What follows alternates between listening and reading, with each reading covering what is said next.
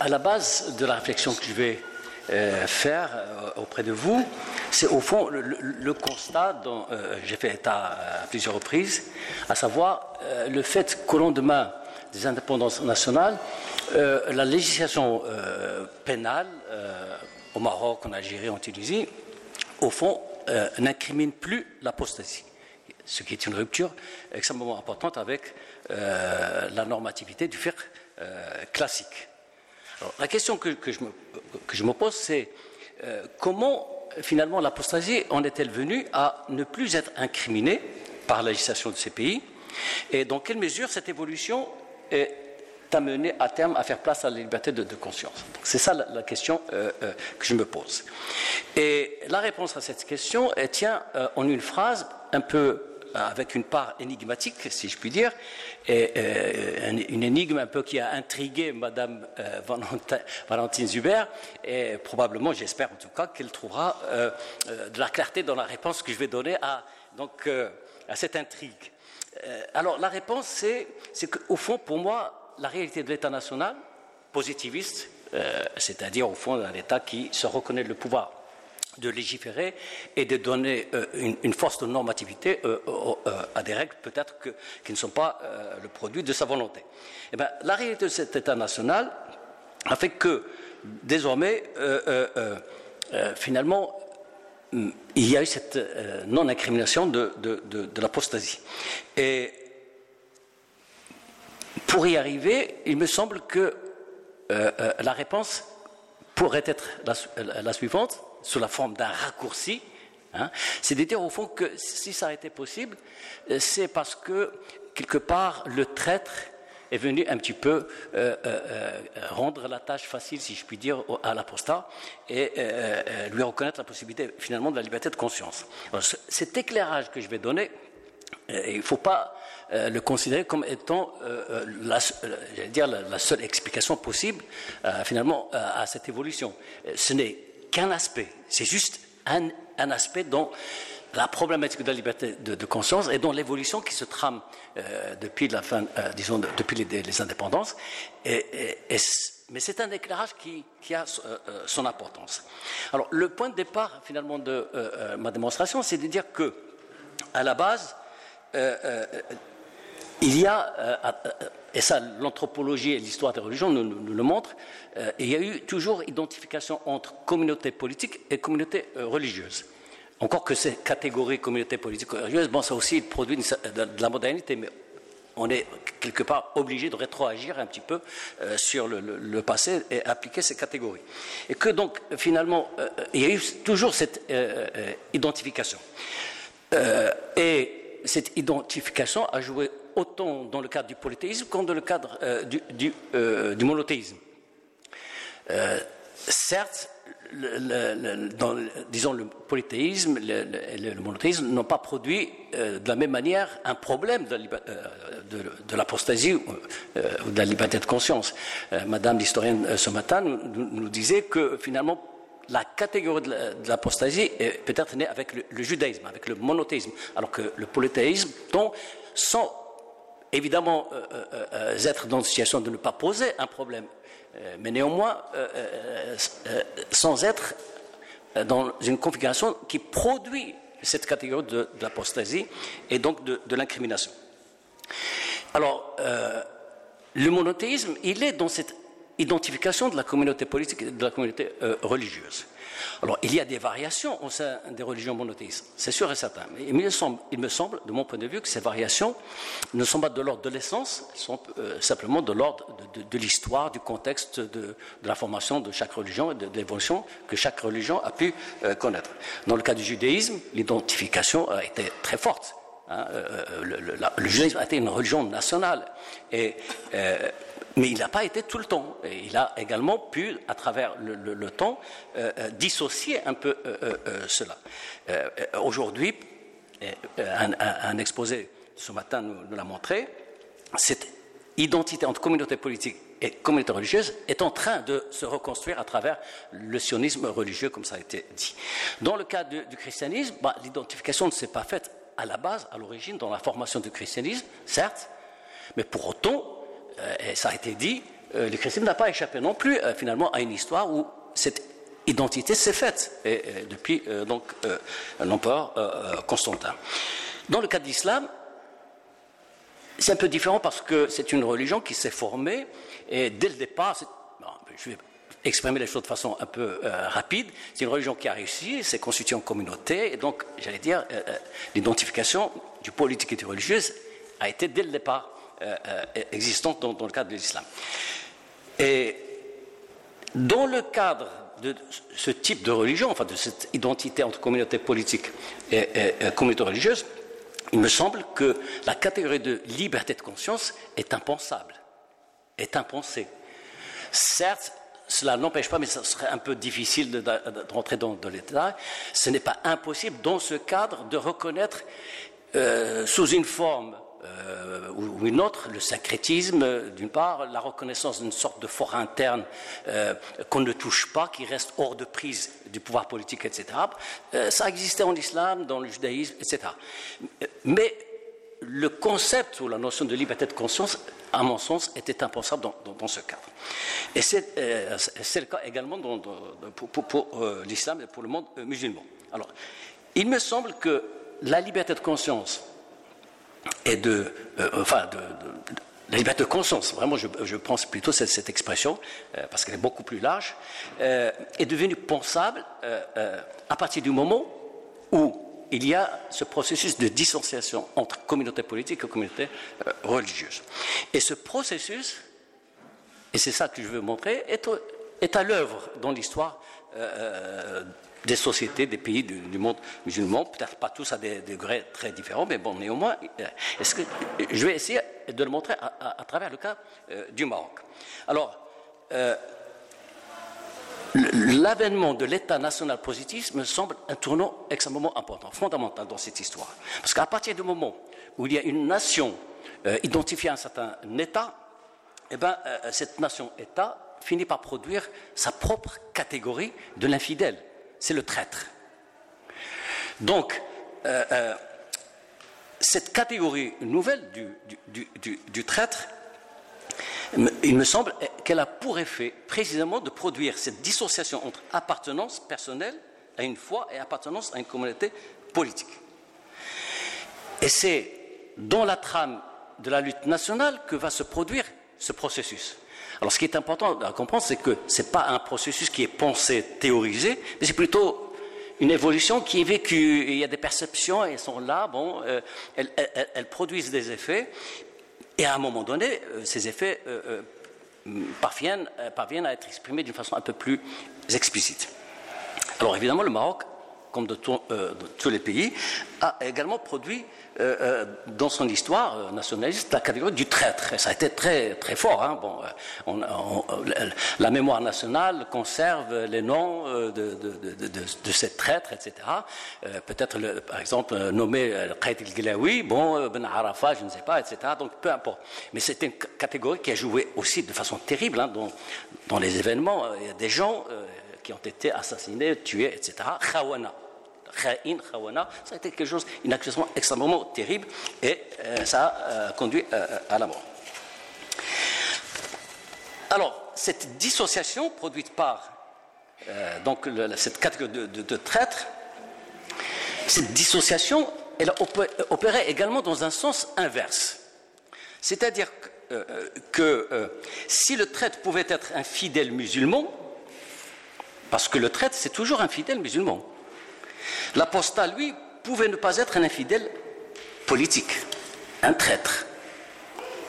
Et cette illustration a été faite par un, fait qui a joué beaucoup dans l'histoire euh, du Maroc, enfin au moins symboliquement, euh, à travers le, fait de la conversion au christianisme, au catholicisme, de Mohamed Ben, euh, ben Abdeljalil. Mohamed.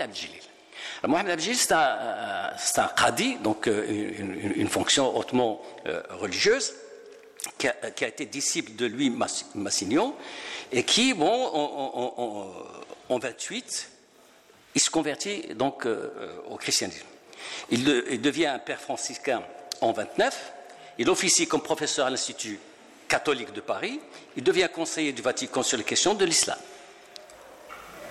En principe, comme apostat, il aurait dû, il encourait, selon le fiqh classique, la peine de mort.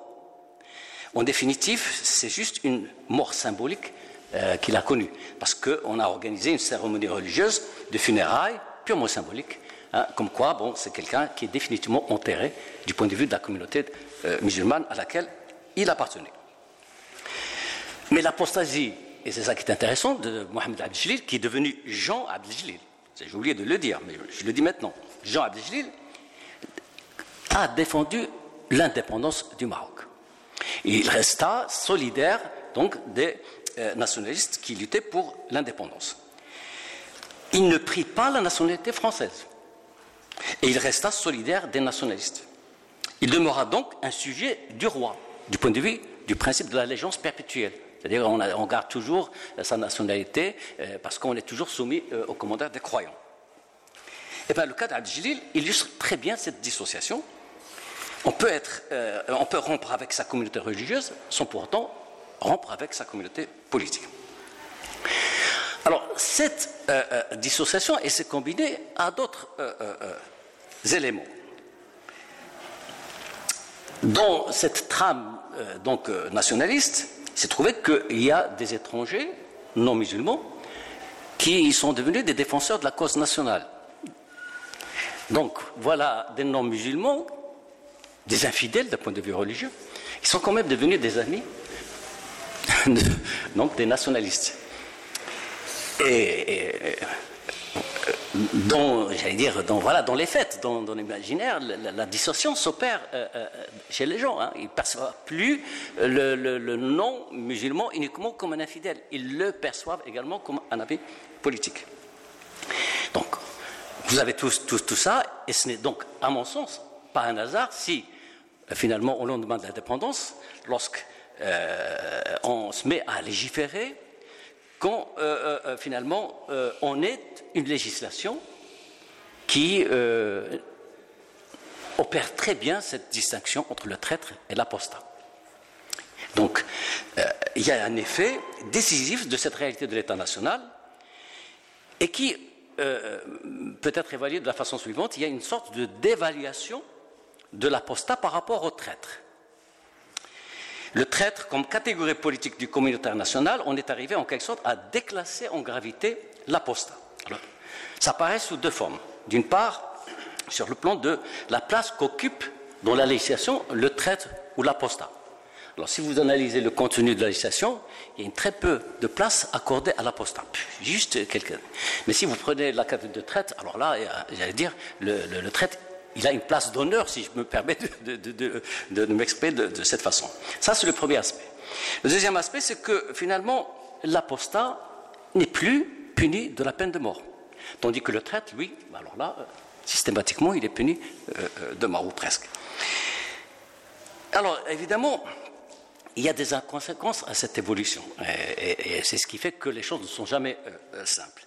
Premièrement, l'État national continue de s'identifier à l'islam comme religion d'État ou de religion de l'État. Et donc, euh, euh, quelque part, la confusion, elle demeure.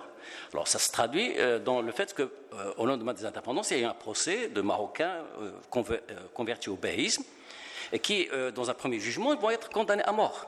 Alors que le code pénal n'incrimine pas l'apostasie.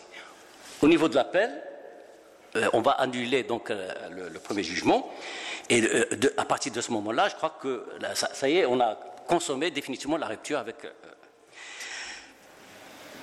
L'État, d'autre part, il continue à identifier son droit positif familial au contenu des normes fiqhistes. Alors, de ce point de vue, il est évident que euh, l'apostat se verra appliquer, au fond, les règles des fiqh en matière de droit familial. C'est-à-dire, bon, bah, normalement, l'apostat, euh, il ne peut pas se marier avec une musulmane. Ou bien, euh, s'il est déjà marié, il devra euh, connaître obligatoirement le, divorce. Le droit marocain n'explicite pas directement ces conséquences. Mais il y a, du fait que le fiqh continue à rester une référence supplétive, il y a toujours matière à introduire donc ces effets, etc. Et donc, bon, du point de vue judiciaire, le Maroc n'a pas connu euh, de façon concrète d'affaires dans lesquels le juge aurait eu à, tirer toutes ces conséquences, mais je suppose qu'il aurait été exactement, il aurait tiré les conséquences qu'en Égypte le juge a tirées dans l'affaire Abu Zaid. Alors, il y a évidemment une incohérence dans cette histoire. D'un côté, il y a une dissociation entre l'apostat et le traître, et cette dissociation, elle, procède d'une différenciation entre les deux catégories. Cette dissociation, elle porte le sens d'une dynamique de séparation du politique et du religieux, et d'une extension des droits et des libertés. Le droit politique est le même pour, tous les citoyens, égalité devant la peau, etc., etc. En devenant la référence de base, l'appartenance politique secondarise l'appartenance religieuse en ne lui donnant plus un effet discriminatoire sur le plan du droit politique. En revanche, sur le plan du droit familial, donc du droit privé, etc., euh, le, droit euh, restant encore sous euh, donc, la, tutelle du fiqh, donc on, se trouve dans une situation où l'apostat est inévitablement dans une discrimination par la religion sur, ce plan. Et cette incohérence, elle se ressent sur l'ensemble du système juridique. Le droit marocain admet l'attribution de la nationalité marocaine à un non-musulman. L'appartenance à la religion et l'appartenance à la communauté politique sont nettement différenciées. Mais le non-musulman naturalisé, je dirais nationalisé, si je puis dire, pour se marier à une, Marocaine musulmane, doit se convertir à la religion islamique. C'est-à-dire, il doit apostasier. La communauté politique ne contraint pas le non-musulman à l'apostasie pour l'acquisition de la nationalité et des droits politiques, mais elle le contraint à l'apostasie pour l'acquisition de ses droits privés familiaux. Donc on est dans ce paradoxe, dans cette incohérence quasiment euh, totale. Alors, néanmoins, moi j'essaie un petit peu d'être dans une perspective euh, qui, consiste à dire le changement, ce n'est pas du jour au lendemain.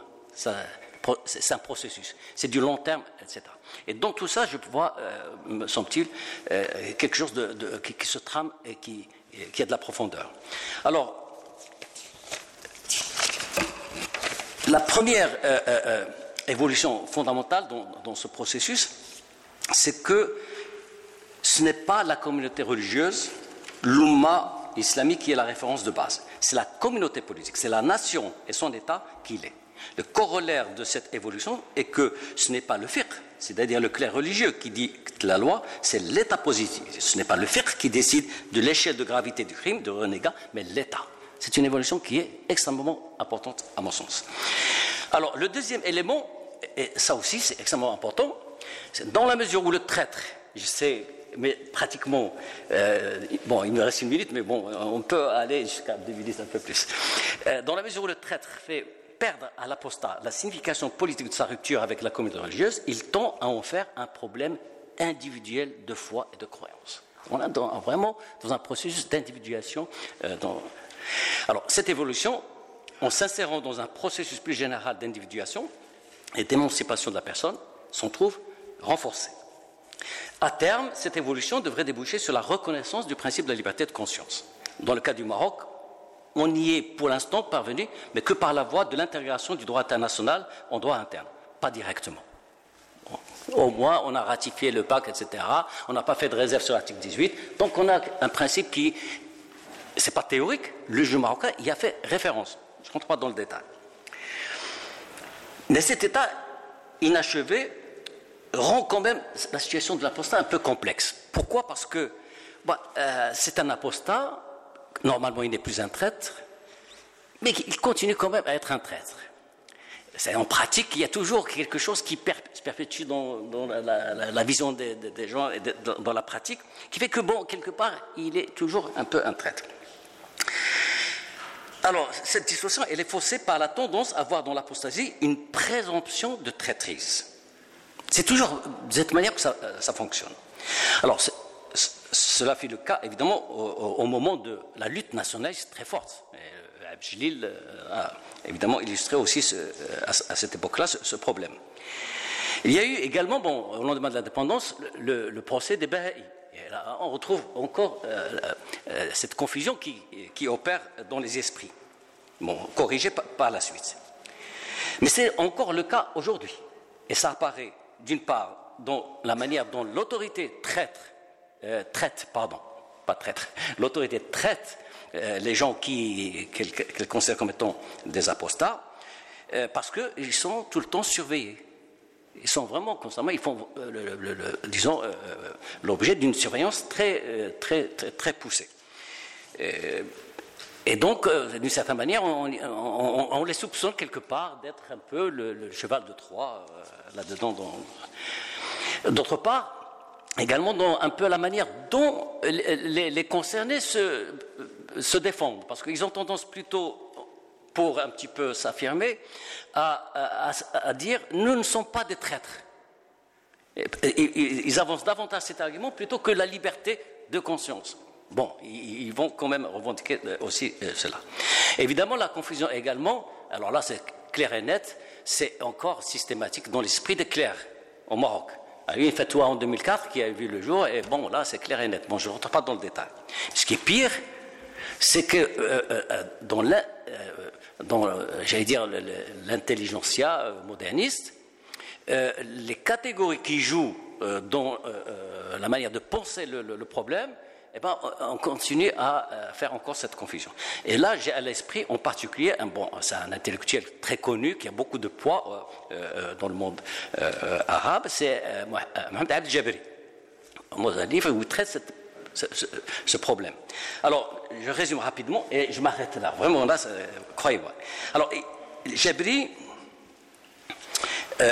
pardon, il considère que la condamnation à mort de l'apostat est liée à euh, l'identification de la communauté religieuse et à la communauté politique, et vice-versa. Et cette identification, elle est conditionnée par la révélation, et d'autre part par euh, une expérience euh, de, l'histoire du monde musulman, et qui consolide cette, cette donc, identification. Jabiri déduit que le problème de l'apostasie ne relève pas de la liberté de conscience, il le dit explicitement. Cependant, il considère que la coïncidence entre apostasie et traître n'est pas nécessaire, elle n'est pas euh, euh, euh, automatique. Il attribue au clerc religieux la compétence de décider si la coïncidence entre apostasie et traîtrise se vérifie ou non dans le cas posé. Et ce faisant, il, il va dans le sens complètement opposé de la logique de l'État national qui opère précisément le déplacement de la catégorie de la traîtrise dans le registre politique du droit positif, et donc euh, finalement, il est complètement en, en écart avec ça. Voilà où on est la situation au Maroc.